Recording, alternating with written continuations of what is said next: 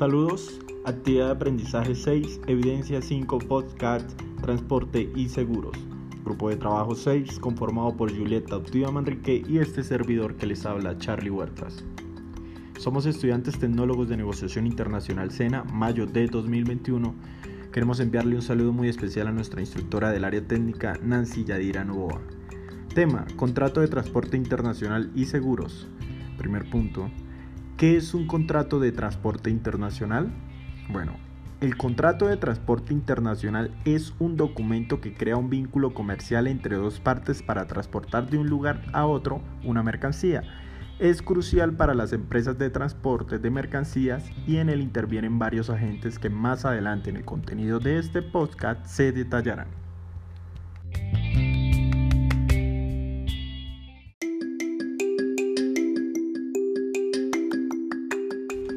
Segundo punto, ¿qué factores se deben tener en cuenta al negociar un flete? El transporte es uno de los principales factores en la operación de compra y venta internacional, ya que determinan cómo y cuándo llegarán los productos a mano de los compradores. Una vez se definen los psicoterms, el responsable de contratar el transporte debe cotizar los fletes. El éxito de una negociación de fletes radica en el conocimiento previo de las tarifas referenciales para el mercado internacional de tal manera que a la hora de hacer la negociación el que contrate el servicio tenga puntos de comparación. Dentro de estos factores está el volumen, tiempo, disponibilidad, itinerario, la frecuencia del viaje, el trayecto, entre otros.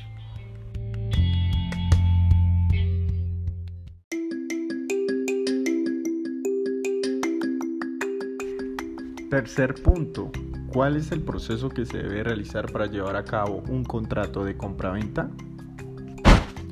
Con este punto planteamos responder el punto en mención y el planteamiento qué documentación se debe contemplar en un contrato de transporte internacional. Es difícil citar un contrato tipo que se pueda aplicar a todos los acuerdos de exportación. No obstante, es importante considerar ciertas disposiciones mínimas o condiciones generales que son útiles para la elaboración de cualquier contrato. A continuación, detallo las condiciones que pueden servir de referencia en los contratos de exportación.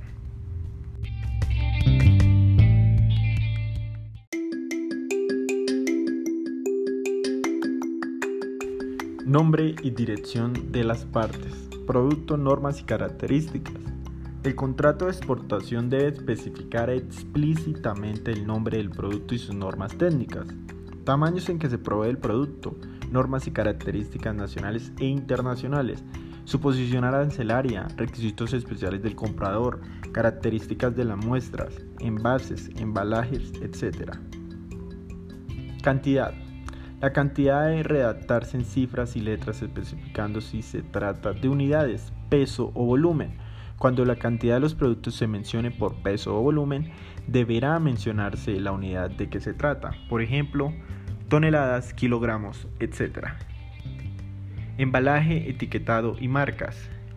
Los requisitos frecuentes a embalaje, etiquetado y las marcas varían cuando se exporta y se deberá describir claramente en el contrato. Asimismo, si la mercancía estará unitarizada, ejemplo, en palets, contenedores, etc. Valor total del contrato. El valor total del contrato debe mencionarse en letras y números, así como la moneda utilizada y el país al que se hace referencia. Condiciones de entrega. El precio del contrato debe estar relacionado directamente en un término de comercio que estipule las condiciones de entrega, preferiblemente de conformidad con los términos Icoterms 2020. Descuentos y comisiones. El contrato deberá estipular también a cuánto se eleva el descuento o comisión, quién debe pagarlas y a quién. La base del cálculo de la comisión y el porcentaje también debe mencionarse claramente. Los, descuentos y o comisiones pueden estar o no incluidos en el precio de las exportaciones, según lo decían conjuntamente el exportador, tanto el importador. Impuestos, aranceles y tasas. De acuerdo a las condiciones de entrega, se entiende que el precio establecido por el vendedor incluye impuestos, aranceles y tasas relativas a la exportación de la mercancía. De igual manera, Las eventuales tasas del país importador corren a cargo del comprador. Lugares. Aunque el término Icoterms indica específicamente un solo lugar, es conveniente especificar el lugar de despacho y el lugar de entrega. De ser posible, debe indicarse el lugar de toma a cargo del transportista, el punto de embarque, el punto de desembarque y el destino de la mercancía periodos de entrega o de envío. Las fechas de entrega o de envío deberán mencionarse, en lo posible específicamente y ya sea a partir 1. La fecha del contrato, 2. La fecha de notificación de la emisión de una carta de crédito irrevocable o 3. De la fecha de recepción del anuncio de la concepción de la licencia de importación por el vendedor. Asimismo, debe indicarse la fecha tope para la presentación de los documentos a partir de la fecha de embarque. Envío parcial, transbordo, agrupación del envío. El contrato debe estipular explícitamente si las partes en el contrato han acordado un envío parcial o transbordo, así como el punto de transbordo o eventualmente el número de envíos parciales concertados cuando se prevean enviar los bienes bajo régimen de agrupación de envío de exportación. Este se mencionará en el contrato.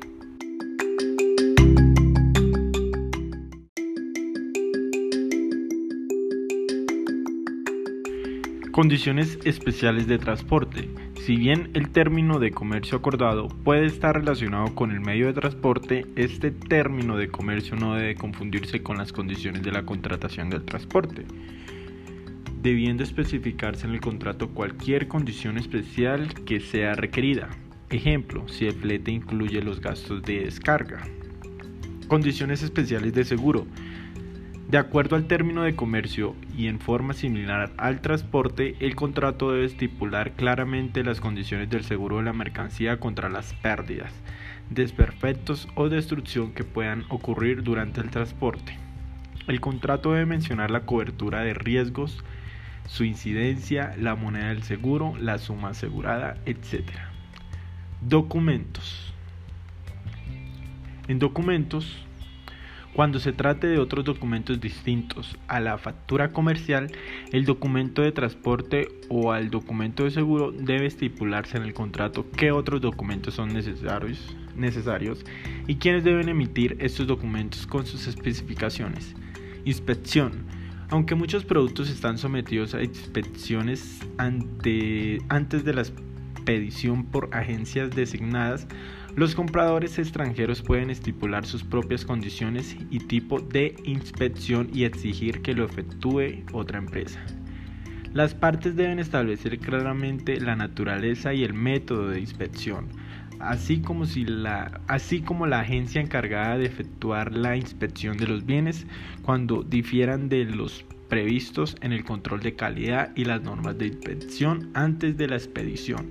En estos casos debe aclararse en el contrato quién asumirá esos costos por inspecciones adicionales. Licencias y permisos. La obtención de una licencia para la internación de ciertos productos en el país del comprador puede ser más fácil en algunos países que en otros, por lo que las partes en el contrato deben declarar claramente si la transacción de exportación requiere o no una licencia de importación y quién debe solicitarla. Condiciones de pago. Debe indicarse si el pago es anticipado, al contado o al crédito, e incluso para aquellos casos de al contado si el pago se realiza al embarque o contraprestación de documentos ya sea en el país del exportador o del importador. Un solo contrato puede estipular diferentes condiciones de pago dividiendo en porcentaje la transacción, o sea, dividiendo en porcentaje la transacción. Medios de pagos. De acuerdo a las condiciones de pago pactadas deben especificarse el o los medios de pago a utilizar ya sea pago directo, cobranza o carta de crédito, aclarando la modalidad de estos o sea, o sea transferencia. Orden de pago. Cheque bancario, efectivo, cobranza contra pago, cobranza contra aceptación y pago, carta de crédito irrevocable o irrevocable y confirmada. Transferible de pago a la vista, de pago diferido, aceptación o negociación de giros o letras de cambio, etc. Es recomendable que el exportador negocie preferiblemente su pago mediante carta de crédito irrevocable y confirmado. Garantía. Si fueran requeridas garantías contractuales deben estipularse el tipo y la fecha de vencimiento de las mismas. Incumplimiento de contrato por causas de fuerza mayor. Las partes en el contrato deben definir ciertas circunstancias en las cuales se las libera de las irresponsabilidades contra ellas en el contrato. Dichas disposiciones denominadas de fuerza mayor tiene por objeto definir las medidas que cabe tomar en caso de incumplimiento por circunstancias insuperables acaecidas tras la firma del contrato. Retrasos de entrega o pago. El contrato definirá la cuantía que se le abona al comprador o título de daños y perjuicios en caso de retraso en la entrega por razones ajenas a la fuerza mayor o por incumplimiento de terceros. Asimismo, definirá el interés que se le abonará al vendedor por el retraso en el pago por razones ajenas a la fuerza mayor o por incumplimiento de terceros. Recursos. Bueno, en recursos es conveniente incluir alguna posibilidad de recursos en el contrato en caso de que se incumplan determinadas partes del mismo. Dichos recursos deberían corresponder a las disposiciones obligatorias aplicables a la jurisdicción del contrato. Arbitraje. El contrato incluirá también una disposición de arbitraje para la resolución rápida y amistosa de diferencias o contenciosos que puedan surgir entre las partes. Idioma. Si es posible, debe especificarse el idioma del contrato que prevalecerá en caso de diferencias entre las partes. Jurisdicción.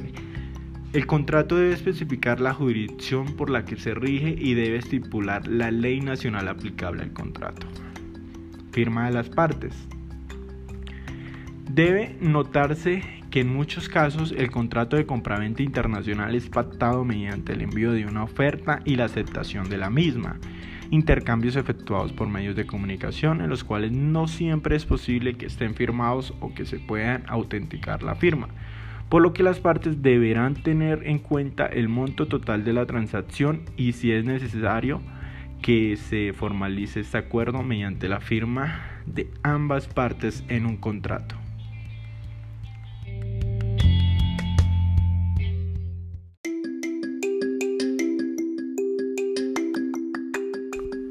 A continuación, los dejo con mi compañera Julieta Utiva Manrique, quien aclarará los siguientes puntos.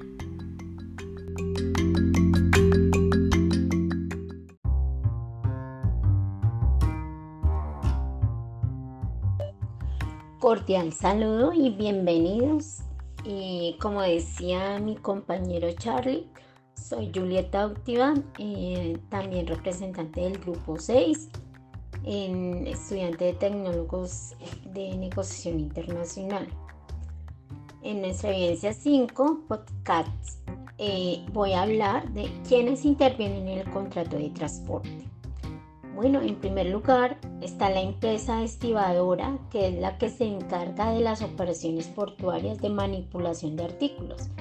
Lo vemos en la parte administrativa. En segundo lugar está el desconsolidador, cuyo acometido consiste en vaciar los contenedores en el puerto de destino y notificar la llegada. Este servicio normalmente lo hacen las propias navieras de transporte internacional de mercancías.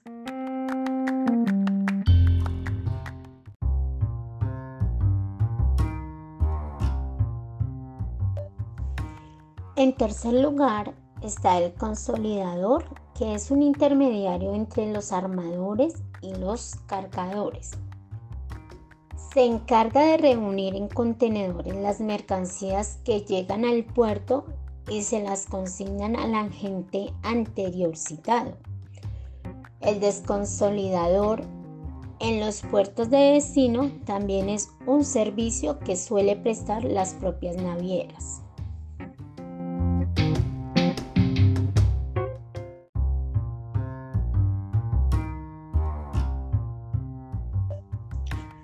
El shipbroker es otra figura intermediaria, pero en esta ocasión entre un armador quien dispone de un buque y un fletador que necesita este servicio, el shipbroker es quien negocia con ambos las condiciones de transporte, preparando los, los documentos legales necesarios.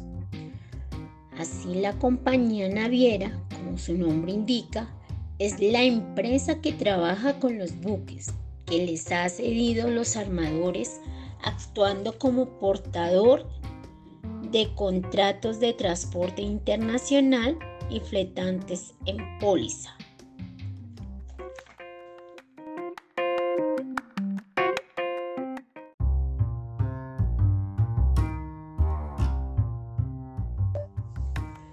Otro agente importante es el armador, el propietario de los buques que se pueden trabajar con ellos o cederlos a compañías navieras. Finalmente, los consignatarios marítimos o consignatarios de buques actúan como representantes de las navieras o armadores en los diferentes puertos internacionales. Sus funciones son variadas y van de la puramente recaudatorias hasta las de gestión y administración de la flota. Con, funciones muy diferentes, cada agente cumple un importante papel en el contrato de transporte internacional.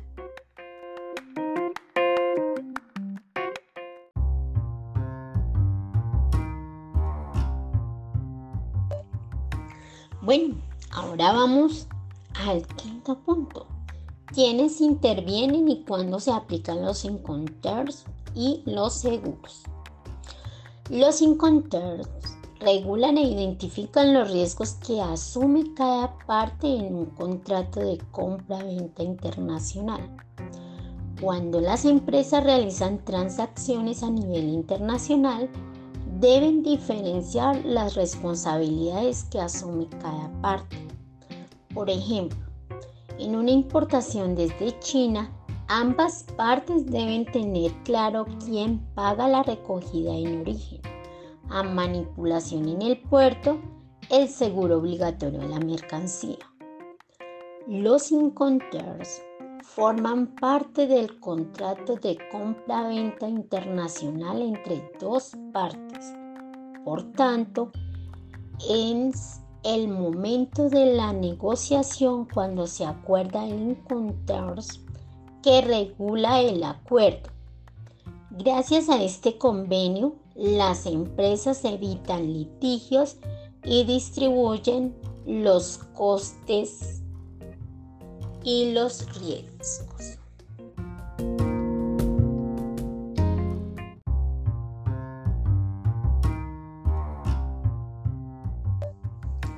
Es importante saber que cada encontrar lleva asignado el lugar en el que se aplica. Debemos señalar que ha de ser punto exacto que no lleve a la confusión. Por ejemplo, FOB Barcelona es un lugar concreto que no da lugar a dudas. FOB España es ambiguo y no deja especificado el lugar exacto. Elegir un buen seguro está directamente relacionado con el tipo de transporte, con la mercancía y el riesgo soportado en la compra y venta. Este último está regulado en los términos Inconters utilizados en el comercio internacional y, por este motivo, es importante conocer las implicaciones de los mismos respecto a las operaciones de la compra-venta.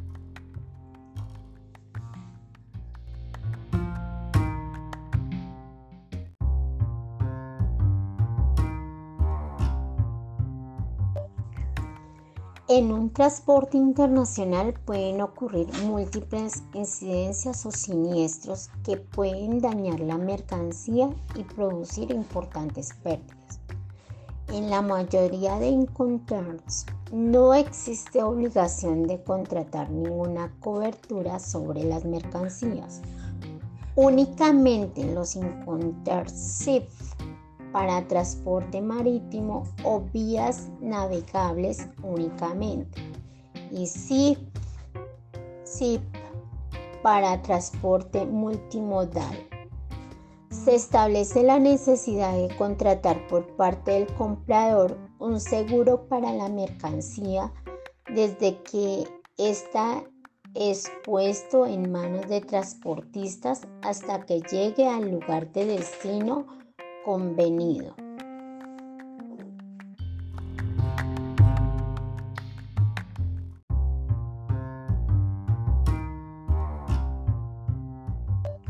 Bueno, así damos por terminado nuestro tema contrato de transporte internacional y seguros.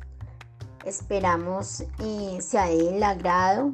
Eh, y bueno, se despide mi compañero Charlie, Juliet. Infinitas gracias a nuestros oyentes.